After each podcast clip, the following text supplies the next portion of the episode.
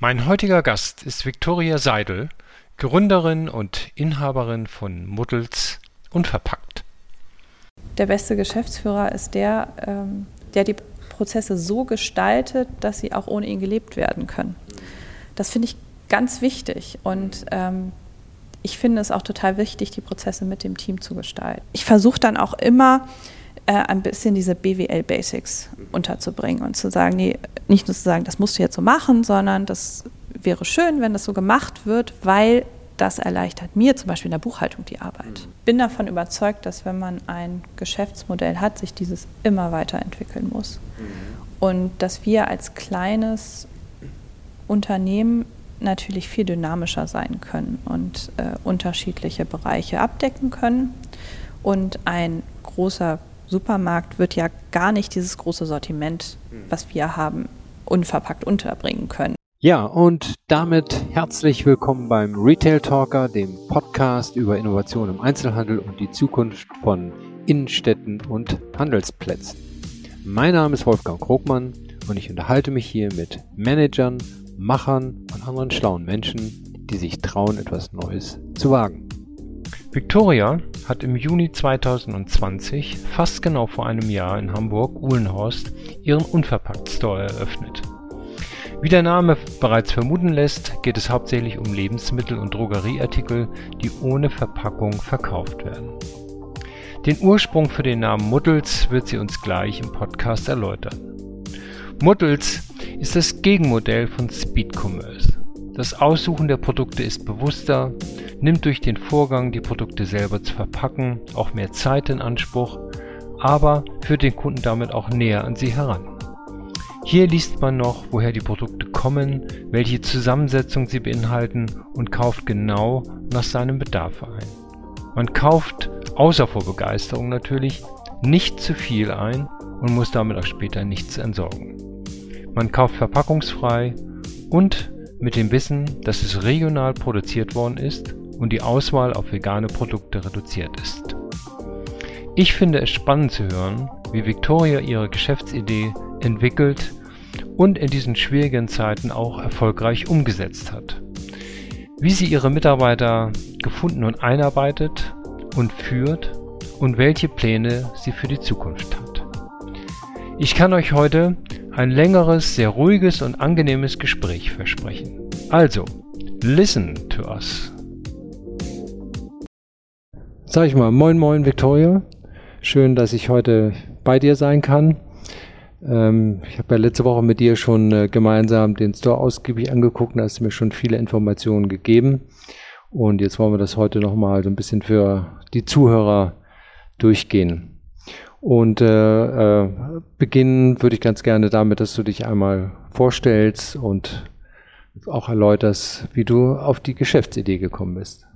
Ja, hallo, ich bin Victoria und ähm, habe mit meinem Mann zusammen vor fast genau einem Jahr unseren Muttels Unverpacktladen eröffnet und ähm, ja, ein bisschen zu mir. Ich komme ursprünglich aus dem Bereich der Finanzen und Liquiditätsplanung, habe mich immer schon gern für Prozesse und Strategien interessiert und für Neues. In der Zwischenzeit äh, bin ich Mutter von vier Kindern geworden und habe durch die Kinder das Thema Ernährung, Einkaufen nochmal neu ähm, kennengelernt und äh, mein Mann ist öfter regelmäßig an mir verzweifelt, weil ich aus dem Supermarkt nicht wieder rauskam, weil ich jede Verpackung immer angeguckt habe und überlegt habe, ist das jetzt gesund und gut für uns? Wir essen natürlich auch mal was Ungesundes, aber ich möchte schon wissen, wo hm. kommen die Lebensmittel her?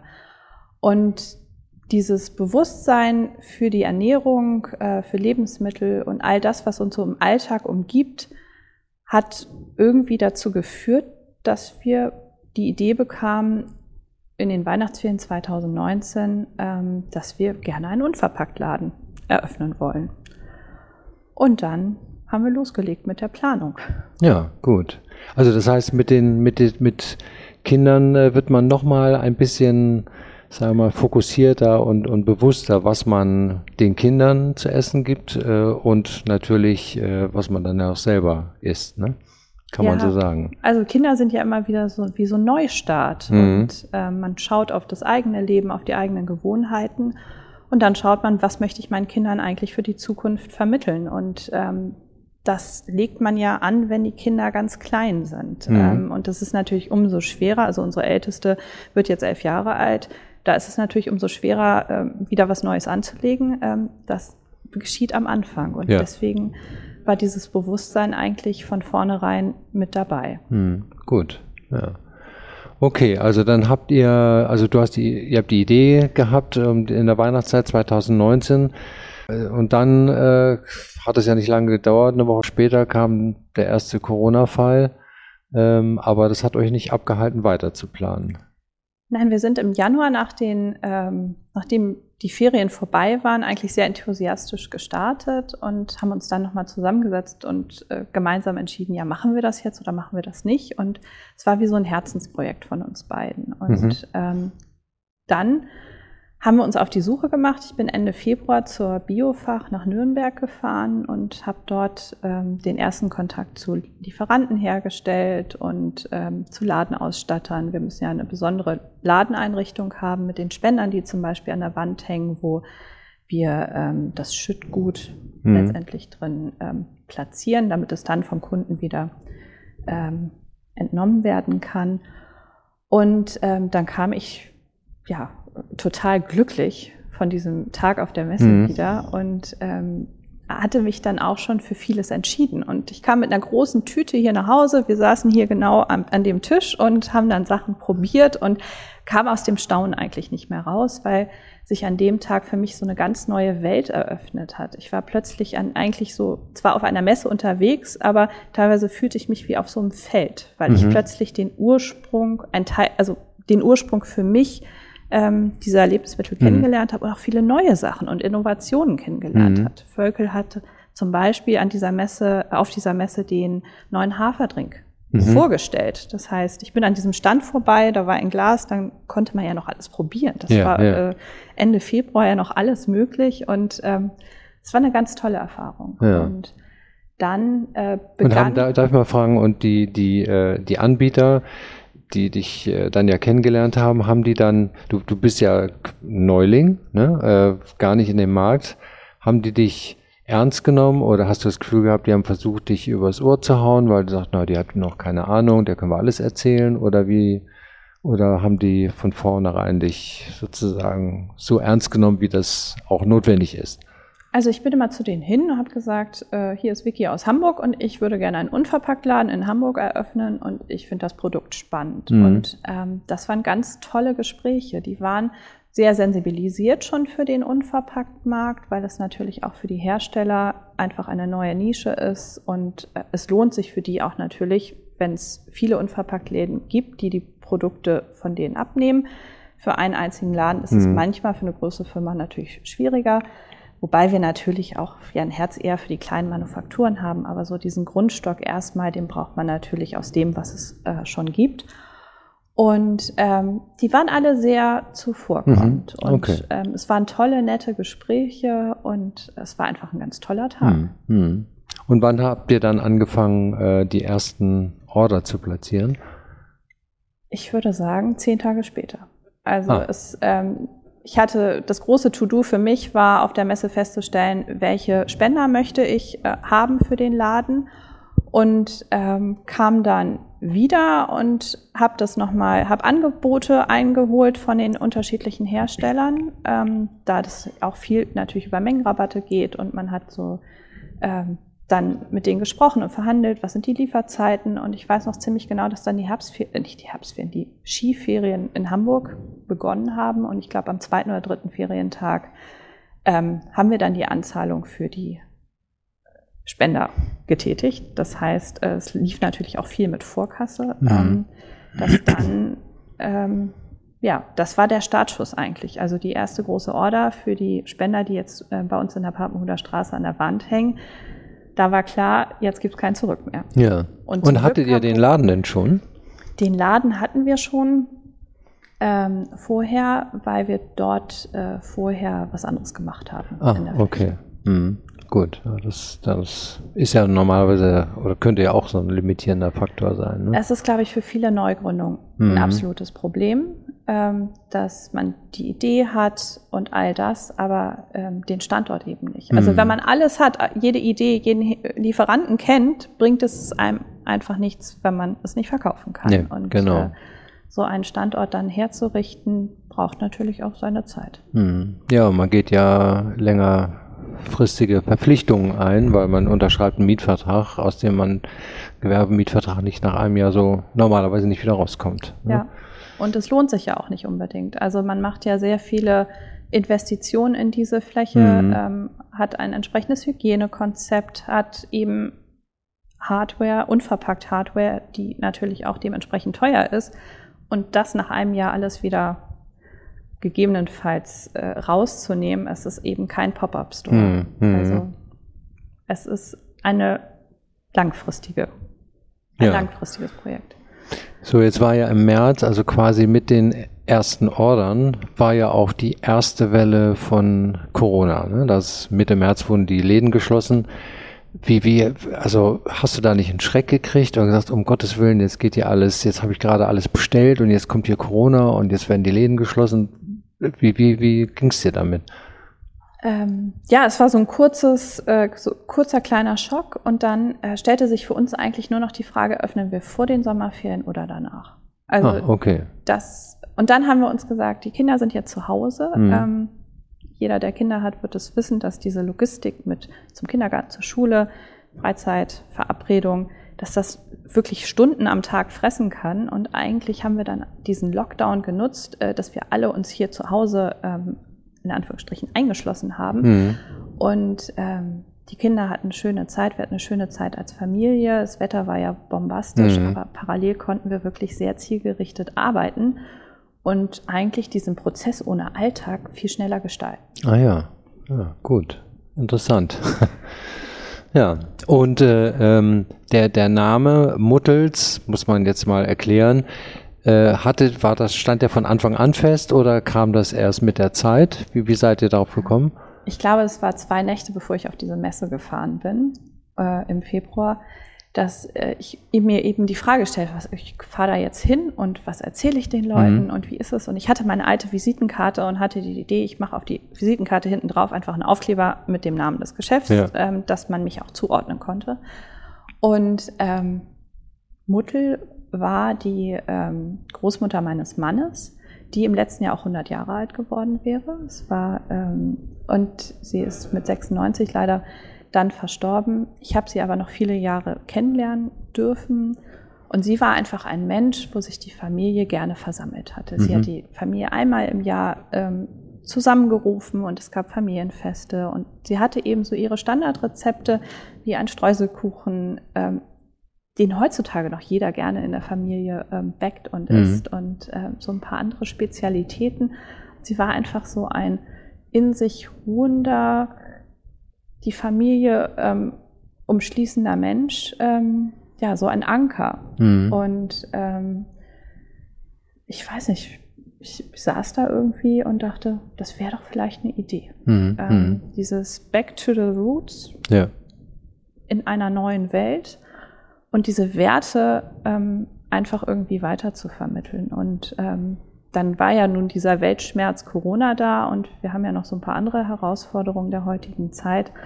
Und bei Muttel war es eben so, natürlich bedingt durch ihr Alter, sie hat viel Leid auch erfahren müssen. Mhm. Und trotzdem war sie am Lebensende und in der ganzen Zeit, in der ich sie kennengelernt habe, ähm, in sich ruhend. Sie war da, sie hat äh, irgendwie mit Zuversicht nach vorne Mhm. geschaut.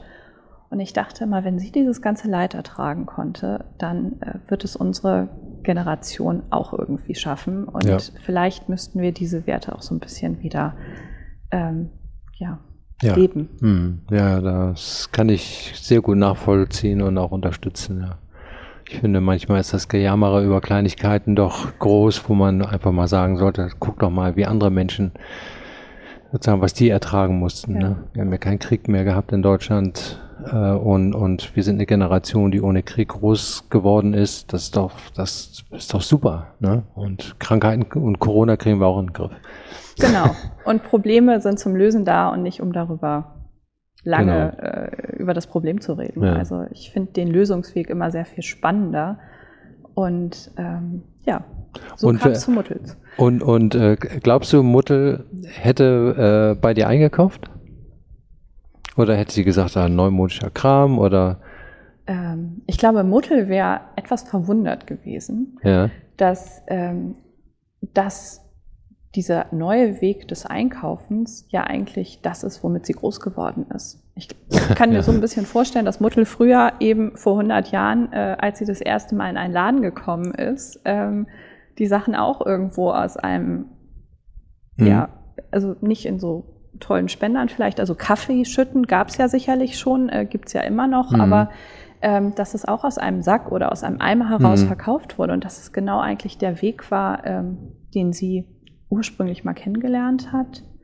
Ähm, die Generation Muttel wird sicherlich auch noch viel mehr auf Feldern unterwegs gewesen sein, wird mhm. einen Bezug zur Landwirtschaft ähm, gehabt haben. Der fehlt uns Stadtmenschen ja ähm, häufig. Mhm. Ich stelle mir auch vor, dass eine Muttel ähm, noch dieses Wissen von Wildkräutern vielleicht vermittelt bekommen hat, was ja uns auch innerhalb von ein paar Generationen total abhanden gekommen mhm. ist mhm. und ähm, sicher viele das jetzt wieder aneignen. Das, das kann man ja auch in der Stadt machen. Und ja. ich vermute so ein bisschen, dass Muttel erstmal irritiert geworden, gewesen wäre, weil sie gedacht hat, das kenne ich von damals. Und dann war ja plötzlich, wurde ja immer alles besser. Und jetzt soll das wieder gut mhm. sein. Ähm, mhm. Das sehen wir auch manchmal so an unseren Kunden, ähm, dass das erstmal nicht so ganz verständlich ist. Und dann, genau, hat ja diese Generation ähm, nach dem Krieg auch das geprägt oder das, ich will nicht sagen, sie sind die Verursacher eines Problems, aber die Entwicklung des hm. Ganzen ähm, hat ja das geprägt, das Problem, vor dem wir jetzt stehen, dass wir hm. unglaublich viel Müll produzieren, hm. ähm, dass die Landwirtschaft teilweise eben einen Weg geht, ähm, den ich jetzt nicht so unterstützenswert finde hm und dass die Kosten, die eben zukünftige Generationen zu tragen haben, viel, viel größer werden. Mhm. Und ähm, das sind aber natürlich Erfahrungen. Also es ist ja wie Lebenserfahrung für die Welt. Ähm, ich würde mal sagen, man hat das Projekt Plastik ähm, und Massentierhaltung. Das haben wir jetzt irgendwie alle mal erlebt, haben festgestellt, das ist jetzt nicht ganz, ganz so toll und dann wäre es ja schön, wenn man dagegen mhm. steuert und neue Alternativen findet. Mhm ich würde das jetzt nicht verdammen und sagen, hm. die Generation hat Schuld, sondern sagen, das ist jetzt einfach so und wir blicken nach vorne, was können wir, was können wir anders machen? Ja, ja. Ja, ich erinnere mich, also wo du das erzählt hast, ging mir auch gerade in den Kopf.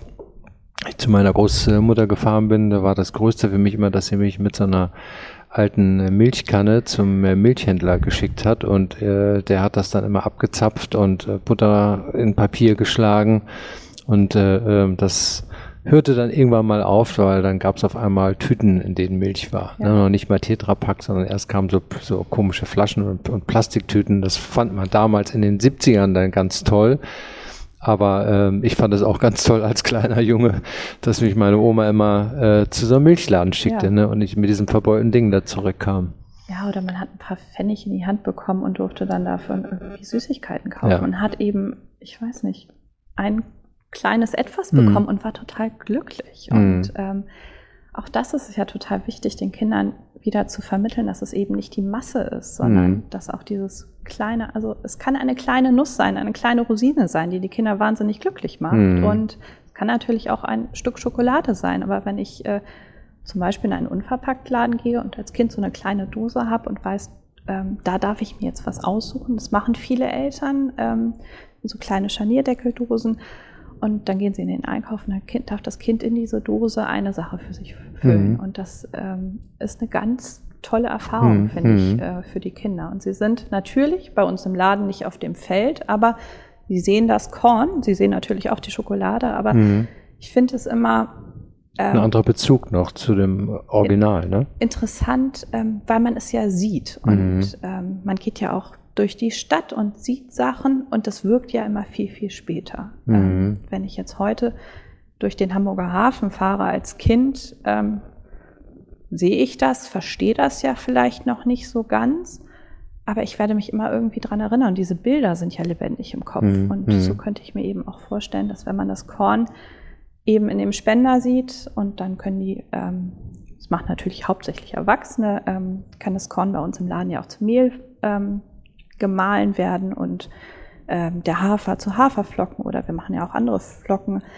Ähm, und das kann man miterleben. Mhm. Und dann ist ein Teil dieses Prozesses, wie entstehen Lebensmittel eigentlich und was kann ich daraus machen und wo ist der Ursprung? Mhm. Der ist da und das ist angelegt. Und dann hab ich, haben viele vielleicht auch nicht mehr so diese Angst vor, vor dem Essen. Mhm. Also das ist ja auch ein Teil ähm, der heutigen Welt, ähm, dass viele gar nicht mehr wissen, was ist eigentlich in meinem Essen mhm. drin und mhm. ähm, Ängste daraus entwickeln. Mhm. Wenn ich ganz genau weiß, das ist dieser Bestandteil und das ist damit passiert, das ist eigentlich Bildung, die wir alle bräuchten. Die war ja. früher, ist die über Generationen und Jahrhunderte weitergetragen worden und das ist ähm, teilweise wie ausgelöscht. Mhm.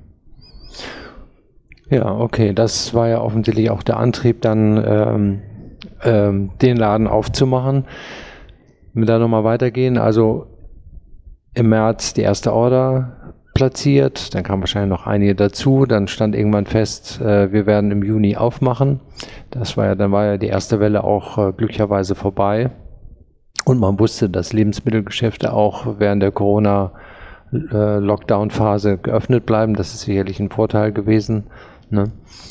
Ähm, ja, und dann habt ihr, habt, gab es das Datum der Eröffnung war das, ist das Zufall, weil gerade alles fertig war oder war das an irgendwas gekoppelt? Es war rein willkürlich. Ah, wir ja. haben halt, äh, wir hatten uns zum Ziel gesetzt, äh, wir wollen vor den Sommerferien eröffnen und haben alles daran gesetzt. Also ab Mai war es dann wirklich Vollgas mit ähm, die Bestellung machen, hm. Mitarbeiter finden. Ähm, mit vier Kindern ist es eben schwierig, selber den ganzen Tag im Laden zu stehen. Das heißt, es war von uns von vorn, also für uns von vornherein klar, dass wir ein Team brauchen. Hm. Ähm, und das, der Mai war das Thema Mitarbeiter finden. Dann hatten wir zu Ende Mai ein Team, was am Anfang Juni angefangen hat. Dann kamen die ersten Bestellungen an. Das hatten wir alles selber noch nicht erlebt. Äh, wie ist denn das, wenn so viele Säcke ankommen oder diese ganzen Behältnisse? Mhm.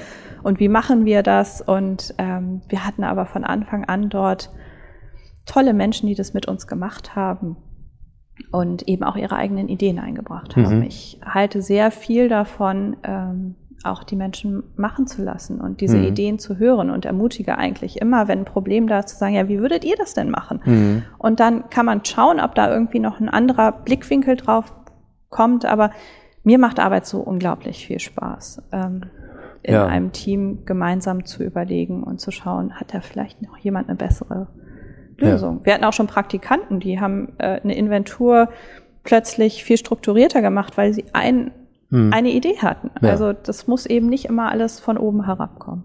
Nee, nee, äh, das kann ich nur genau. bestätigen. Ich habe ja auch nun mein Leben damit verbracht, Menschen zu führen und ich weiß auch, äh, die, die Mitarbeiter haben in der Regel gute Ideen, ähm, können sie nicht immer vielleicht so formulieren wie jemand, der Doppelstudium hat, aber trotzdem äh, ähm, finde ich, kann, sollte man, muss man die auch immer mit einbinden. Ja. auf deine Frage wieder zurückzukommen. Es war dann so, dass wir fast alles fertig hatten und wir wollten unbedingt äh, unsere Biozertifizierungsprüfung vor der Eröffnung machen. Und es war ein Mittwoch und es kam der Prüfer und ähm, es war alles schon in den Spendern abgefüllt und die Etiketten hingen und ähm, ja, wir hatten alles so ein bisschen hergerichtet und dachten, okay, jetzt kommt er und äh, dann kann er uns ja sagen, ob das alles so in Ordnung ist oder ob wir mhm. irgendwelche grundlegenden Fehler gemacht haben, die wir nicht äh, beachtet haben. Und dann lief diese Prüfung ganz gut und wir saßen dann äh, beim Mittagessen zusammen und dann haben wir nochmal geschaut und gesagt, okay, dann können wir Freitag eröffnen. Also es war dann mhm. eigentlich eher so dieses Thema, jetzt ist alles soweit fertig. Ähm, okay. Das wurde abgenommen und dann haben wir das sehr kurzfristig entschieden. Mhm. Ja, gut, gut. So, und dann sind die ersten Kunden gekommen. Das war super spannend sicherlich, ne? Äh, wenn der, die Ladentür aufgeht und man denkt so jetzt. Ja, äh, kommt da endlich jemand? Ja. Also, ja. Es ist natürlich unter Corona total schwierig, weil ja. man äh, kann nicht großartig feiern. Man muss mhm. eigentlich schauen, dass nicht zu viele Menschen in den Laden kommen. Mhm. Das heißt, Menschenmassen wären auch schwierig gewesen. Als nachhaltiges äh, unverpackt Ladengeschäft ist es natürlich auch schwierig, äh, vorne ganz viele Luftballons aufzuhängen. Also was man ja sonst auch vielfach sieht. Das mhm. heißt, ähm, wir haben wirklich ganz minimalistisch äh, einfach die Tür aufgemacht und ähm, dann kamen ab und zu ein paar Menschen rein und es war eigentlich so die Frage, hier ist was Neues, was hm. macht ihr denn? Und ähm, ich fühlte mich die ersten zwei, drei Tage eher wie so ein auf so einer Museumstour. Mhm. Also wir haben einfach irgendwie erklärt und alles gezeigt. Ja. Und ähm, ganz viele meinten auch, ja, ich habe noch gar keine Behälter mit und ich weiß gar nicht, wie das geht und es tut mir so leid und ich kann jetzt nichts kaufen. Da habe ich gesagt, ja, dafür sind wir ja da. Mhm. Also wir mhm. laufen ja nicht weg. Wir mhm. wollen hier ja ein paar Jahre mindestens bleiben. Ja. Äh, am liebsten natürlich sehr, sehr lange. Und ähm, ja, ich glaube, es war eher wie so, ein, wie so eine kleine Stadtrundfahrt. Mhm. Äh, muss man ja, das, das habe ich ja auch letzte Woche erfahren. man geht von Raum zu Raum und äh, lernt dann das Geschäft kennen. Wie, wie groß ist die Fläche eigentlich in der Papenhuder Ähm, es sind, ja, ich würde sagen, um die 70 Quadratmeter mhm. Verkaufsfläche. Ähm, wir eröffnen jetzt noch einen weiteren Raum, der ist gerade noch nicht äh, offen. Ich glaube, dann werden es um die 70, mhm. 75 okay. Quadratmeter sein. Ja, und dann sind es ja verschiedene Räume und äh, das musst du gleich nochmal ganz kurz erläutern wie diese Räume auch mit den Produkten zusammenhängen. Ja, super. Ähm, also die Produkte überwiegend über die Messeerfahrung hast du bestellt ähm, und äh, ähm, wahrscheinlich hat die Messe und alle, die da vertreten waren, die haben wahrscheinlich auch sozusagen das ganze Thema Qualität sicherlich gut vermitteln können und glaubwürdig, also so dass da kein Zweifel war, dass das aus der aus der Ecke kommt äh, ähm, und von Betrieben kommt, die für dich auch wichtig sind. Genau, also es ist ja zum Glück eine Biomesse gewesen, also war klar, dass jeder ähm, mhm. Aussteller äh, aus dem Bereich kommt. Und dann war es eben auch so, dass es den Unverpackt-Verband gibt seit einigen Jahren und das ist ganz toll. Dort mhm. gibt es ein Forum, da gibt es Dokumente, man kann sich als, auch als Mitglied in Gründung einfach schon auf wahnsinnig viele Ressourcen zurückgreifen und man kann diesem Forum Fragen stellen mhm. und äh, sagen, woher habt ihr das und das und ähm, könnt ihr das empfehlen? Da geht es von Kassensystem über ähm, Hygienethemen, also es ist alles eigentlich dort kann jedem Unverpacktladengründer nur empfehlen, in den Unverpacktverband beizutreten. Das ist einfach eine unglaubliche mhm. Hilfe und mhm. eine riesen Selbsthilfegruppe. und ähm, dadurch weiß man natürlich schon, dass einzelne Läden mit einzelnen Lieferanten gute Erfahrungen gemacht haben. Mhm. Und da haben wir uns erstmal darauf konzentriert, dass wir auch eigentlich so in die, diese Fußstapfen mit reingetreten sind und gesagt haben, okay, das ist erprobt, das machen wir jetzt erst einmal. Und dann müssen wir lernen, unsere eigenen Erfahrungen zu sammeln und zu gucken, was können wir noch besser machen. Mhm. Ähm, das ist natürlich, hat man ja immer so Ziele. Also heute Morgen dachte ich, es wäre einfach wahnsinnig schön, wenn wir auf den Spendern vom, von den Körnern zum Beispiel, vom Dinkel, ähm, ein Foto von dem Feld mhm. Mhm. drauf hätten, wo es gewachsen ist, um diesen äh, Bezug ja. wieder zu schaffen. Dafür brauche ich natürlich den Händler, von dem ich weiß, äh, wo hm. das Feld ist. Ähm, hm. Das kann natürlich dann ein anderes Feld sein, aber es wäre natürlich schlecht, wenn ich ein äh, Feld aus Norddeutschland hätte und dann kommt es eigentlich doch kommt irgendwo anders hin. Hm. Ähm, dadurch ist das aber, glaube ich, der, der zweite, dritte, vierte, fünfte Schritt. Ähm, erstmal schauen, das passt alles, das ist die Erfahrung, die schon andere gemacht haben, daraus irgendwie ähm, sich erstmal herauszuentwickeln und dann dieses Feintuning zu hm. gucken. Das ist ein Produkt, das fände ich super wenn es dort und dort noch regionaler herkommt. Ähm, da sind wir auch ständig dran. Also es gibt auch Lieferanten, die sind zwar, sitzen zwar vielleicht in Hamburg, aber dann kommt ein Produkt doch von etwas weiter her, mhm. als es uns eigentlich lieb ist. Aber wenn mhm. der 25 Kilo Sack bei uns im Laden ist, dann schicken wir ihn ja nicht zurück, sondern mhm. dann erklären wir eben den Kunden, das war vorher nicht ersichtlich bei der Bestellung oder wir haben nichts anderes gefunden. Es gibt mhm. natürlich auch Produkte, das ist wahnsinnig schwer. Also Sojabohnen ist so ein mhm. Thema. Ähm, das muss, da muss man dann erstmal das finden. Und wir haben mittlerweile schon über 80 Lieferanten für eine recht kleine Fläche. Ähm, also Produkte, das sind natürlich mit wahnsinnig vielen Varianten teilweise auch, aber ja, zwischen 800 und 1000 Produkten im Sortiment. Doch so viel? Fläche. Oh, das ist viel, ja. Ähm, mhm. Und das ist natürlich einfach viel. Mhm. Und mhm. da muss man erstmal gucken. Es ist eben nicht der ein, ein zwei Großhändler, wo man irgendwie das herbestellt ähm, und das alles super easy läuft, sondern man muss wirklich teilweise haben wir für ein Produkt einen Händler und finden das aber ganz toll. Und das sind natürlich auch Manpower, die da gebunden wird. Und äh, für so ein kleines, in Anführungsstrichen, Startup natürlich, das muss man auch erstmal leisten. Ja, achso, ich hätte jetzt spontan äh, angenommen, dass wenn man jetzt eine Auswahl an Körnern hat, ich weiß nicht, wie viele du im Angebot hast, aber dass man sagt, okay, ich habe einen Lieferanten, der mir im Prinzip meine ganzen Körner liefert, weil äh, dann das ist ja auch einfacher, das zu verwalten, Rechnungsabläufe und Bezahlung und so, wenn das alles zusammen ist. Aber offensichtlich äh, ist das noch feinteiliger. Also es gibt diverse große Lieferanten, die sich äh, darauf spezialisiert haben. Ähm, zum Beispiel gibt es die Bolsener Mühle, die da sehr aktiv ist, das Gut Rosenkranz. Ähm, dann gibt es Bananera, die sitzen in der Nähe von Nürnberg. Und ähm, die haben halt, also Bananera ist einer derjenigen, die sich wirklich auf diesen Unverpacktbereich mhm. spezialisiert mhm. haben. Das heißt, dort kriegt man die Sachen im Pfandeimer angeliefert. Und also da ist wirklich diese ganze Logistik optimiert. Dann gibt es Bodo Naturkost in Hamburg. Mhm. Ähm, dann gibt es Großhändler, die vieles bedienen, die aber auch 25 Kilo Säcke im Sortiment haben. Das ist zum Beispiel Grell Naturkost. Und da war es zum Beispiel ein Thema, ähm, Dinkel in Corona, alle haben angefangen zu backen und mhm. jeder hat plötzlich sein Brot gebacken. Dinkel war damals im Juni äh, Mangelware. Das heißt, wir haben den Laden eröffnet ohne Dinkelkörner, Aha. weil wir, wir hatten Mehl, aber wir hatten keine Körner. Und irgendwann mhm. haben wir dann einen gefunden, wo es das noch gibt. Und das war jetzt, vor ein paar Monaten kam wieder die Meldung. Einige haben es noch auf Lager, andere nicht. Mhm. So sind wir auch natürlich saisonalen Schwankungen. Ja.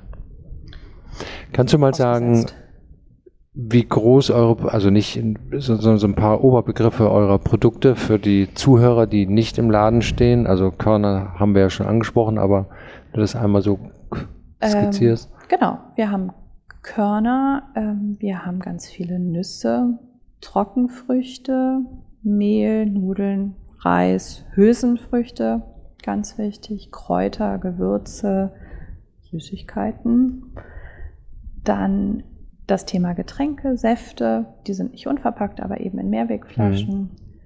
Dann sind wir der erste Laden in Deutschland gewesen, der Tiefkühl Obst und Gemüse ähm, unverpackt verkauft. Das fangen jetzt auch ein paar andere an. Das ist sehr spannend.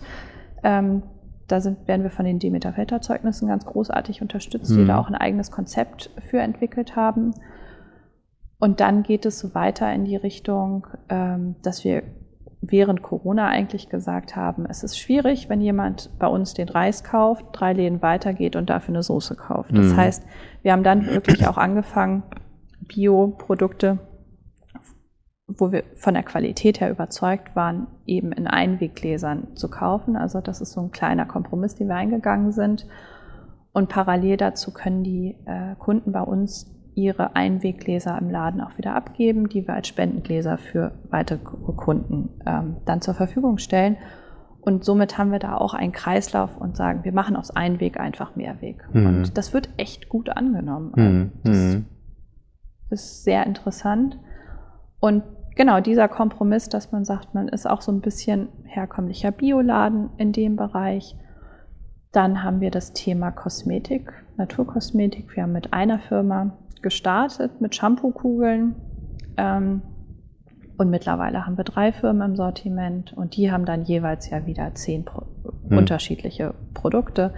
Dann das Thema ähm, Zahnpflege, genau, Körperhygiene und so weiter und so mhm. weiter. Das nächste Thema, was natürlich auch in diesem Bereich der Nachhaltigkeit immer wieder groß ist, sind Trinkflaschen, Brotdosen, mhm. Bücher, und dann diese ganzen. Spülmittel, ne? Ja, genau. Das habe ich gerade vergessen. Also Reinigungsmittel, Waschmittel, Spülmittel. Also die Liste wird irgendwie immer länger und es mhm. ist ähm, ja von Drogerie über Reinigung eigentlich so alles mit drin. Was mhm. wir in unserem Standort in der Papenhuder Straße nicht haben, ist Obst und Gemüse und ja. Backwaren. Die sind einfach vor Ort in der Straße auch woanders erhältlich. Und ähm, wenn es einen Obst- und Gemüsehändler gegenüber gibt, dann müssen wir das nicht ins Sortiment aufnehmen. Und da gibt es ja auch eine Bäckerei bei uns gegenüber, ich finde es immer schwierig, wenn man dann als kleiner Laden wirklich nochmal versucht, dann alles zu machen. Aber es Mhm. kann ja in der Zukunft vielleicht irgendwann einen anderen Standort geben, wo es das noch nicht gibt. Und dann würden wir vielleicht äh, sagen, dann macht es Sinn. Also ich würde das immer sehr standortbezogen eigentlich ähm, Hm. aufbauen. Aber greift dann, du hattest eben ja als Argument gesagt, äh, kaufen wir euch den Reis und dann kauft man die Soße in einem anderen Laden und du möchtest eigentlich, dass der Kunde nicht in zwei Geschäfte geht. Dem gleichen Argument könnte man natürlich sagen, ja, warum soll er denn seine Kartoffeln oder Äpfel äh, woanders kaufen, wenn ihr die auch anbieten könntet und das ja auch Produkte sind, die man regional ganz gut beschaffen kann. ne? Ich rede jetzt nicht über äh, Kiwis aus Australien, aber sozusagen regionale Produkte würde doch Sinn machen. Ich würde sagen, die Kunden, die zu uns kommen, sind vielfach auch Kunden auf dem Wochenmarkt. Und wenn man Okay. die Beziehung zu seinem Obst- und Gemüsehändler aufgebaut hat schon, Mhm. dann ist es, glaube ich, schwierig ähm, zu sagen, ich gehe da nicht mehr hin, weil im Verpacktladen Ja. kriege ich ein bisschen was, weil der Obst- und Gemüsehändler auf dem Wochenmarkt, der hat natürlich ein viel größeres Mhm. äh, Sortiment.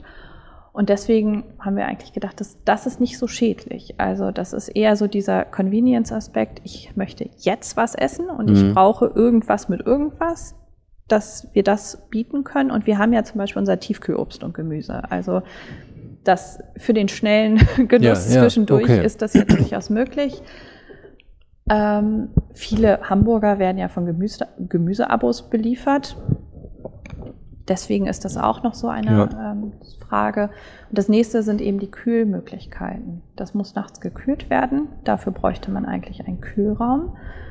Ähm, und es ist mir konzeptionell auch immer noch nicht so ganz klar gewesen, wenn es tagsüber nicht gekühlt wird und dann Mhm. nachts gekühlt wird, ob das jetzt vielleicht nicht besser ist, wenn das immer gekühlt wird. Also es ist immer auch so diese Frage, wie geht man, wie tief geht man in Mhm. diese Ja, ja, ganzen verstehe. Dinge rein und wie möchte ich das machen, Mhm. wenn ich es denn mache und gibt es vielleicht noch eine bessere Lösung dafür? Mhm. Mhm. Ja, es ist jetzt, wo du das sagst, erschließt sich schnell die Komplexität äh, und die Aufgabenstellungen, die dahinter stehen. Und das ist wahrscheinlich, man kann nicht alles von Anfang an äh, sozusagen gleichzeitig machen, dann äh, müsste man wahrscheinlich ja, noch mehr Zeit aufwenden oder vielleicht schon eine gewisse Erfahrung als Lebensmittelhändler mitgebracht haben, dass man weiß, wie so, so Dinge gehen. Aber du hast ja bei Null angefangen und musste ja alles neu erarbeiten. Ne? Genau. Ja. Lebenslanges Lernen Ja, steht ja. hier hoch im Kurs. Ja, das äh, absolut, das kann man wohl sagen. ja, okay. Ähm, das sind die Produkte und äh, Lieferanten. Ähm, dann das, also ich, ich bin immer so ein bisschen hin und her gerissen, was den Namen anbelangt. Ja, also Muddel finde ich klasse, ja, äh, weil das ist so, das ist klingt ja sehr persönlich. Das unverpackt, das deutet darauf hin, dass es äh, ein Laden ist, in dem man sozusagen äh, das mitbringen muss. Aber möchtest du eigentlich lieber, dass die Menschen sagen, ich gehe zu Muddels oder möchtest du lieber, äh, dass sie sagen, ich gehe in den Unverpacktladen oder ich gehe in den kleinen Lebensmittelladen, wo ich mir das selber, wie, wie, wie, hättest du es gerne? Also ich hätte natürlich schon den Traum, dass die Menschen sagen, ich gehe zu Muddels. Ja, Weil bei Muddels das ist es Marke, ne? Dann. Einkaufen zum Wohlfühlen. Ähm, ich lerne vielleicht, wo kommt mein Essen her. Ich finde einen Bezug zum Essen oder auch zu meinen Reinigungsmitteln. Kann ja auch sein. Ähm, da macht Putzen vielleicht mehr Freude. Und doch, also ich denke schon, dass es eher das Thema Muttels ist, aber wenn man in den Markt einsteigt, muss man natürlich mehrere Begriffe bedienen. Mhm. Weil ähm, nur wenn ich da ein Schild Muttels hinstelle, kann sich überhaupt keiner vorstellen, Das stimmt. wo bin ich? Mhm. Und deswegen hatten wir im Namen dieses Muttels unverpackt Mhm.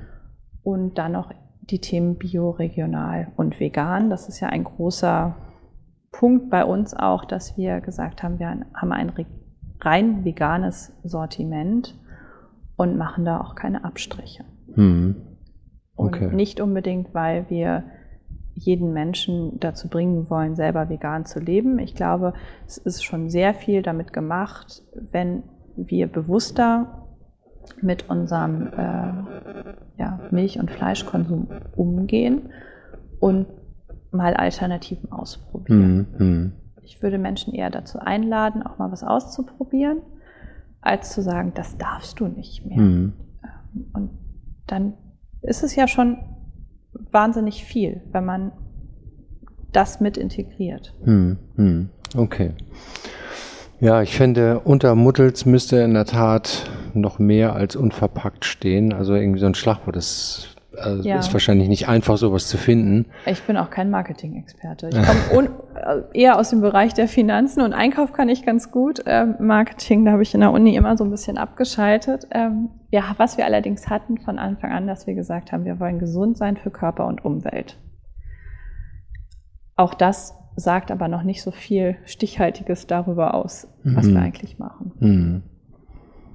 Ja, Thema Finanzen, äh, also lässt dann ja vermuten, äh, dass du das, was du da im finanziellen stemmen musst, gut unter Kontrolle hast, weil davon verstehst du was. Ne? Es gibt ja nicht, ist ja nicht bei jedem so, dass er von Finanzprozessen und den Unterschied zwischen ja, Cash und, und Vermögen und so äh, sich erläutern und erklären kann. Ja, also wenn der Kontostand am Ende des Monats zu gering ist, um Gehälter zu zahlen, dann hat man ein Problem. Das, das ja, kann man wohl sagen, ja. Und äh, wenn genau die Lieferanten länger warten müssen, also haben sie, hat man auch ein Problem. Das ist natürlich äh, immer ein Thema und deswegen haben wir auch von Anfang an großzügig geplant und haben uns auch nicht unter Druck gesetzt, dass jetzt äh, nach dem ersten Monat so und so viel gleich reinkommen muss. Das geht gar nicht. Ich kann jedem einfach nur den Tipp geben, gerade mit Corona. Also vorher war das wohl anders, das hm. habe ich von anderen Unverpacktläden gehört. Und ähm, auch dort ist es natürlich weniger geworden, Corona-bedingt, dass man einfach viel mehr Puffer einplant. Hm. Ja. Und immer ein Stück weit eine eiserne Reserve hat, an die man auch nicht rangeht. Und dann kann ich vielleicht ein neues Produkt oder ein neues Sortiment erst zwei, drei Monate später machen aber ich bin mir sicher, dass ich das bis dahin stemmen kann. Und es mhm. gibt ja nichts Schlimmeres, als plötzlich diese Riesennöte und Sorgen zu haben. Ja, und deswegen also ist eine falsch, ja.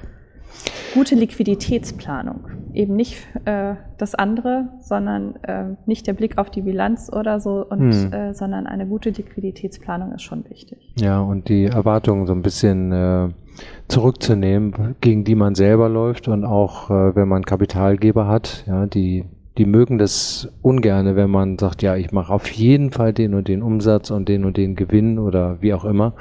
Und am Ende kommt es anders. Und vielleicht ist das, das, was anders gekommen ist, gar nicht schlecht. Ne? Aber wenn man die falschen Erwartungen geweckt hat, dann setzt man sich gehörig unter Druck. Das muss ja nicht sein.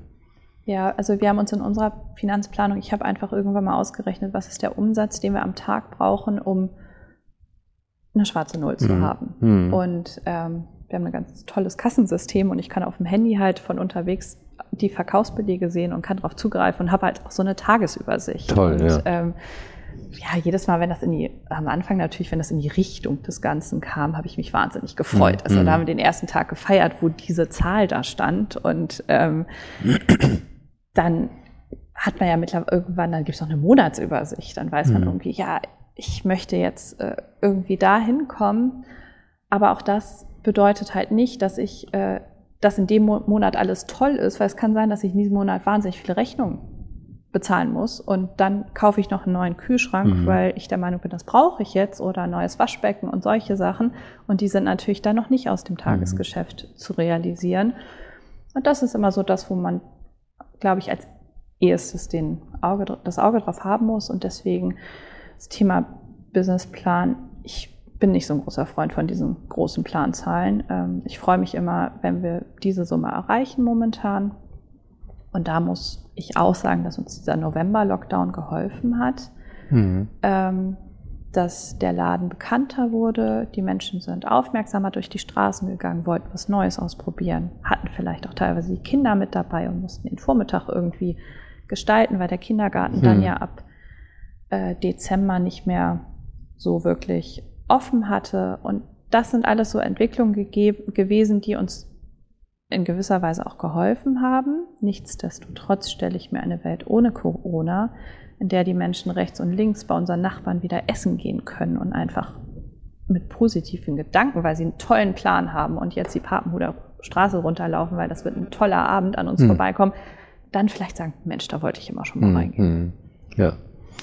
Ein Wort zu deinen äh, Mitarbeitern. Äh, du hast ja gesucht, eingestellt ähm, und ähm, die Produkte oder das Geschäftsmodell ist eigentlich ja schon erklärungsbedürftig, wenn man als Kunde das erste Mal kommt, es sei denn, man hat woanders in einem ähnlichen Mhm. Laden eingekauft.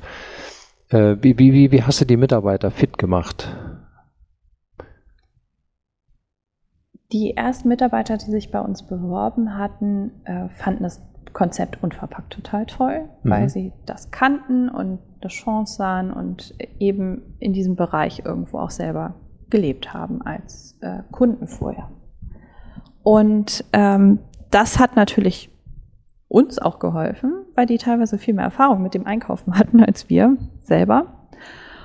Und ähm, wir haben ehrlich gesagt den letzten Sommer mit ähm, Teilzeitkräften, Minijobbern, Aushilfen irgendwie über die Bühne gebracht. Ähm, ich staune manchmal selber noch, wie wir das irgendwie geschafft haben, weil das ein ja schon von Anfang an ein sehr großes Team war, ähm, aber dieser Informationsfluss natürlich noch nicht so optimal vorhanden war. Und ich habe dann jeden Morgen E-Mails ans ganze Team geschrieben, wenn ich nicht da war. Es gibt so eine Team-E-Mail-Adresse Mhm. und dann, das ist gestern passiert, das ist für heute wichtig. Ähm, und wir haben eigentlich so in den Bewerbungsgesprächen schon so das Konzept erläutert Mhm. und was Mhm. uns wichtig ist. Und dann sind auch unsere Mitarbeiter eingeladen dazu, sich in, selber zu informieren natürlich. Mhm. Also der Rucksack, den man mitbringt, ähm, ist natürlich noch nicht voll. Mhm. Ähm, und das hat dann ganz gut geklappt. Wir haben jetzt ein festeres Team. Es ist auch ein bisschen kleiner geworden, weil Menschen sich verändert haben und teilweise ganz großartige Möglichkeiten aus dem Mhm. Job bei uns heraus entstanden sind, wo ich mich heute noch für jeden freue, der dann auch weitergezogen ist, weil er einfach eine neue, tolle Richtung in sein Leben Mhm. bringen konnte. Und die, die jetzt da sind, das ist ein bisschen beständiger. Es sind mehrere Stunden. Wir haben einen Vollzeitmitarbeiter und mehrere wirkliche Teilzeitkräfte. Und das hilft einfach auch, diesen Informationsfluss am Laufen zu haben. Wir haben eine gemeinsame Chatgruppe, in der so wichtige Informationen ausgetauscht werden. Mhm.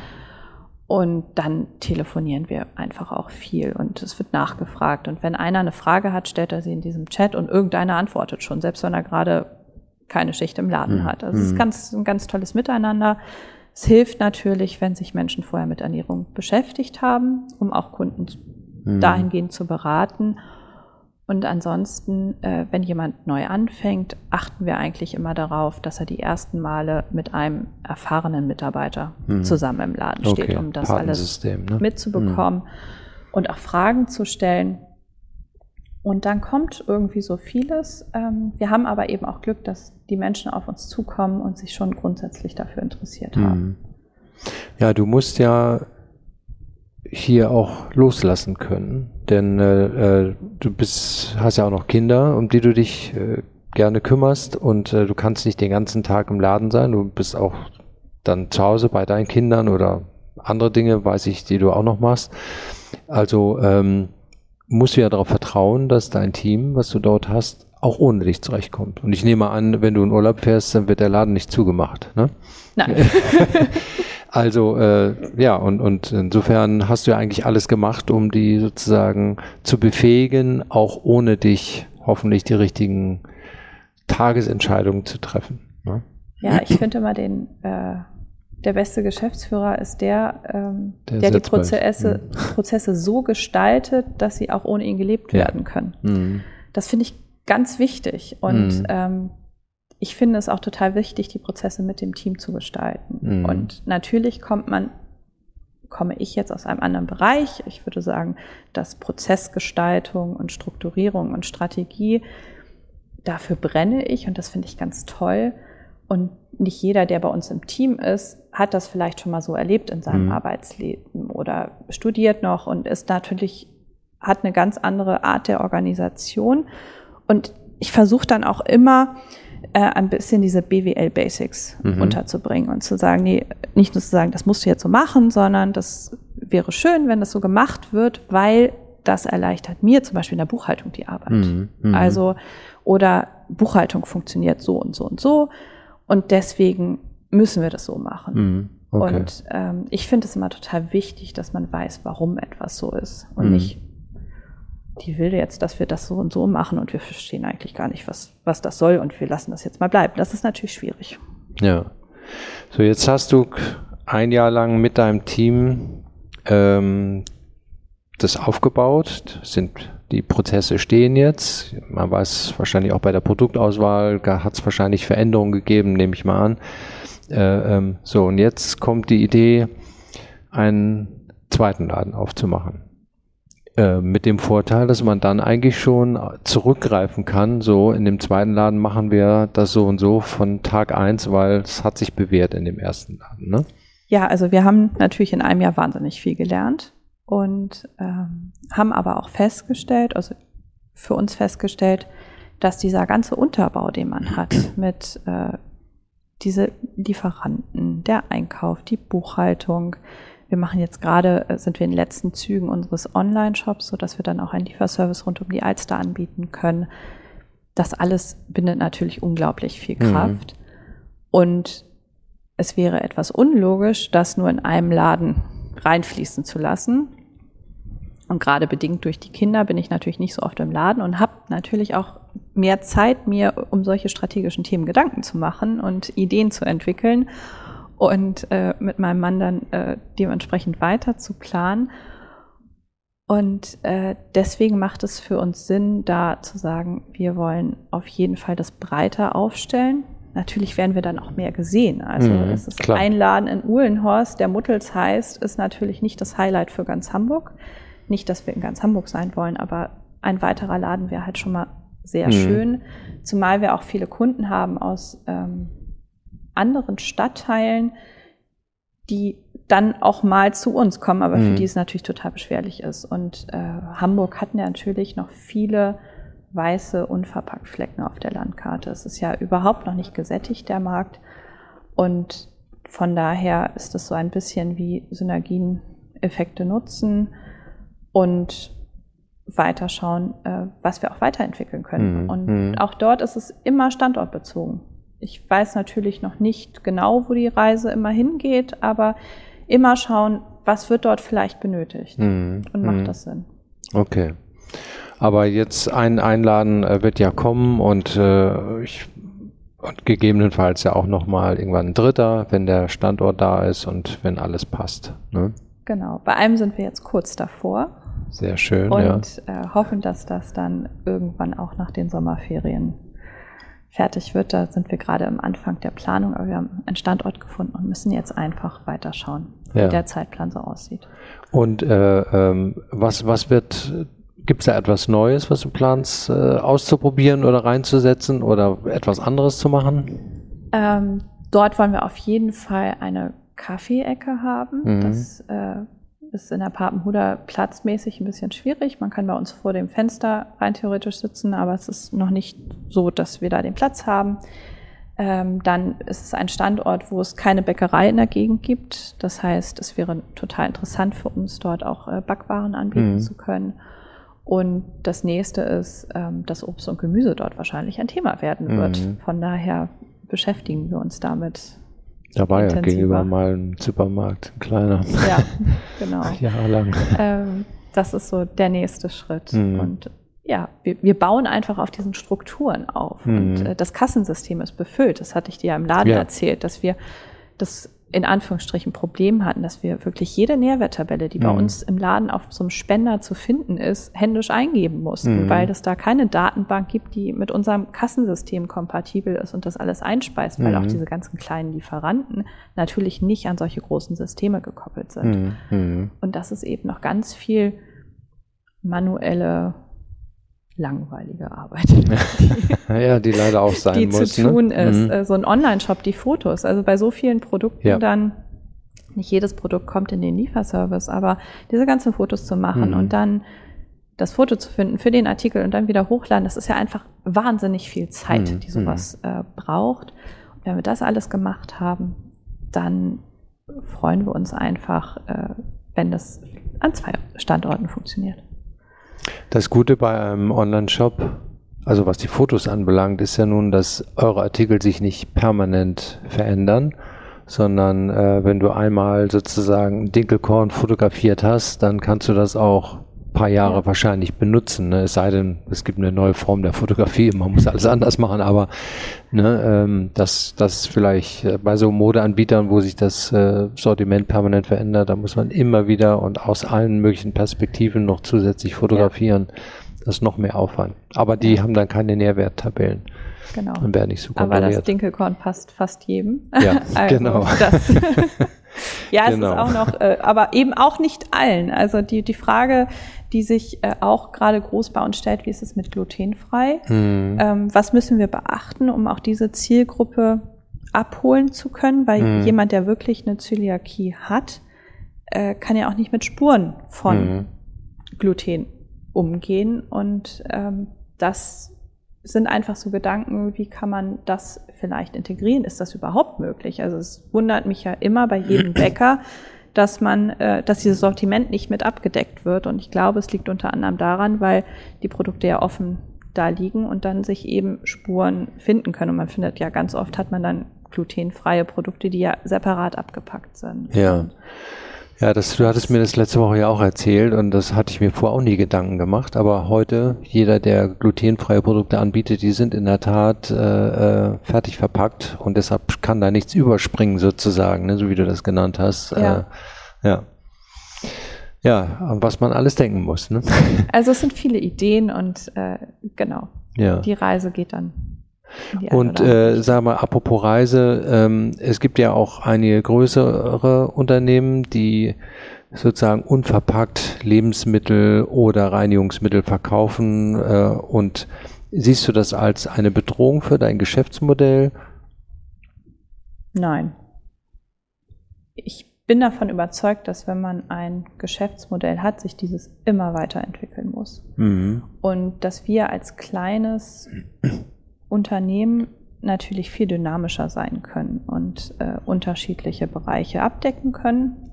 Und ein großer Supermarkt wird ja gar nicht dieses große Sortiment, mhm. was wir haben, unverpackt unterbringen können, weil mhm. die müssten ja wahnsinnig viel Fläche und dann hätten sie ja letztendlich zwei Märkte in einem. Ja. Und das sind ja immer nur so kleine Bereiche, die ich ganz wichtig finde und sie helfen uns natürlich, weil dadurch das Bewusstsein der Menschen geschärft wird. Mhm. Und ähm, sicherlich könnte es dann passieren, dass die Haferflocken auch mal woanders gekauft werden. Aber grundsätzlich macht es sehr viel Sinn, dass der Mensch an vielen Ecken im Alltag mit diesem Thema konfrontiert wird genau. und diese Lösung aufgezeigt bekommt. Und unsere Aufgabe als kleine Unverpackthändler ist es eigentlich, den Einkauf bei uns so attraktiv wie möglich zu gestalten. Ein mhm. großer Supermarkt, da ist das Einkaufserlebnis meistens nicht so mhm. zum Wohlfühlen. Also mhm. ich würde es jetzt nicht als nicht schön bezeichnen, aber es ist was anderes. Mhm. Und bei uns ist der Einkauf eher entschleunigend. Man muss natürlich auch ein bisschen mehr Zeit mitbringen. Mhm. Natürlich haben wir auch Lösungen für Menschen, die keine Zeit haben. Die können die Sachen vorher bei uns abgeben. Wir füllen es ab und sie holen es wieder ab. Also der Servicegedanke ist natürlich bei uns ein großer. Wir haben wirklich Menschen, von denen wir Mitarbeiter, ähm, die helfen und selbst wenn die die Antwort nicht haben, was natürlich auch mal sein kann, ähm, wissen, wo sie nachgucken können und es geben können. Und so habe ich eigentlich nicht, ich sehe nicht die große Bedrohung. Mhm. Ähm, ich glaube nicht, dass der Supermarkt Einzelhandel in drei Jahren plötzlich komplett unverpackt ablaufen wird. Mhm. Also das, das dauert ein bisschen, bis die Logistik dahinter äh, dementsprechend ja. organisiert wäre ich kann mir vorstellen, dass es uns helfen kann. Mhm. Einfach, dass der Kunde von morgen heute vielleicht schon woanders für das Thema sensibilisiert wird. Das kann ich mir auch vorstellen. Und dann wird es weiter unsere Aufgabe sein, zu sagen, dass wir wirklich sehr spezielle Lieferanten finden. Das, mhm. Ich finde es ganz toll, ähm, Lieferanten zu finden, die noch nicht in vielen Märkten vertreten sind, und habe auch überhaupt keine Angst davor, wenn die plötzlich dann zum Beispiel bei irgendeinem Edeka gelistet sind, weil ich das einfach nur schön finde, dass die dann auch erfolgreich haben mhm. mit ihrem mhm. innovativen, äh, erfolgreich sind mit den, ihren innovativen Produkten. Gibt es eigentlich irgendein Produkt, äh, äh was du gerne hättest, aber was du noch nicht gefunden hast? Ja. Ich musste kurz überlegen, ähm, weil mich das sehr lange immer beschäftigt hat. Ähm, wir haben ein Ausschlusskriterium bei uns äh, im Laden oder wir haben eigentlich zwei und das eine ist, dass die Produkte aromafrei sein sollen. Also wir wollen auch keine natürlichen Aromastoffe mhm. in den Produkten haben, künstliche sowieso nicht und wir wollen kein Palmöl in den Produkten mhm. haben.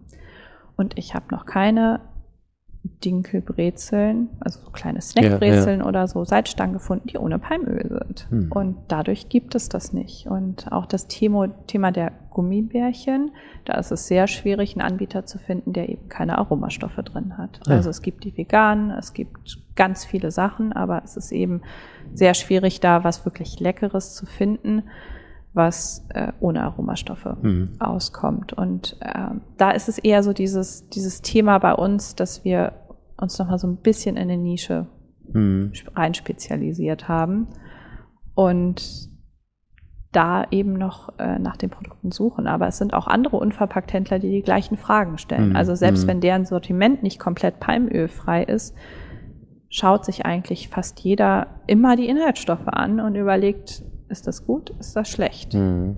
Und dieser Bereich des Snackens, ich meine, es ist auch nicht unbedingt der gesündeste Bereich, aber trotzdem äh, hilft es den Menschen ja. Und das war das, was im November-Lockdown, die erste Woche, wir waren leergefegt von Nüssen, Schokolade, Chips. Also wir haben auch unverpackte Tortilla-Chips zum Beispiel aus Bayern.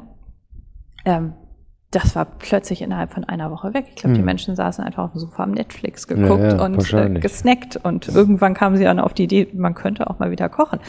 Aber man sieht, merkt das manchmal so, dass das da ähm, so Bewegung gibt. Und das ist eher unser Thema. Ähm, ja, du hattest ja, an, äh, du hattest mir erzählt, diese Schoko-Ecken, das, da hat sich ja auch jemand sozusagen dann quasi in der Nische nochmal spezialisiert äh, und das klingt so, als ob es da noch so, so ein paar mehr Nischen gibt, äh, wenn, wenn sich jemand da wirklich Gedanken macht, äh, wo er für auch andere Läden sozusagen Dinge, Produkte neu entwickeln kann. Ne? Genau, das sind die berühmten Nussecken von Meister Küfner aus Nürnberg, die wahnsinnig lecker sind. Und der hat zum Beispiel auch ein saisonal wechselndes ähm, hm. Modell. Also er hat nicht immer die gleichen Nussecken, die er produziert und äh, es sind immer ungefähr fünf Geschmacksrichtungen, manchmal mehr, manchmal weniger und ähm, allesamt eigentlich sehr lecker. Und da kann man dann was wählen und dann ist eben die eine Nussecke nicht mehr Saison und dann kommt das nächste. Und ja. ähm, der beliefert viele Läden und das ist einfach toll. Und ja. das mit einer Nussecke. Also man muss nur die richtige Idee haben. Man muss, ja, genau. Ja, gut. Prima, Victoria. Ähm, also von meiner Seite hätte ich jetzt keine weiteren Fragen. Ich finde, das hast du alles sehr gut beleuchtet, äh, was Moodles kann und, und äh, wie du dazu gekommen bist. Dann äh, kann ich nur sagen, ich wünsche viel Erfolg weiterhin und äh, vor allen Dingen dann, äh, dass es möglichst schnell dann wie geplant mit dem zweiten Laden auch klappen kann. Ne? Vielen Dank, Wolfgang. Alles klar. Bis bald, ne? Bis dann. Tschüss. Tschüss.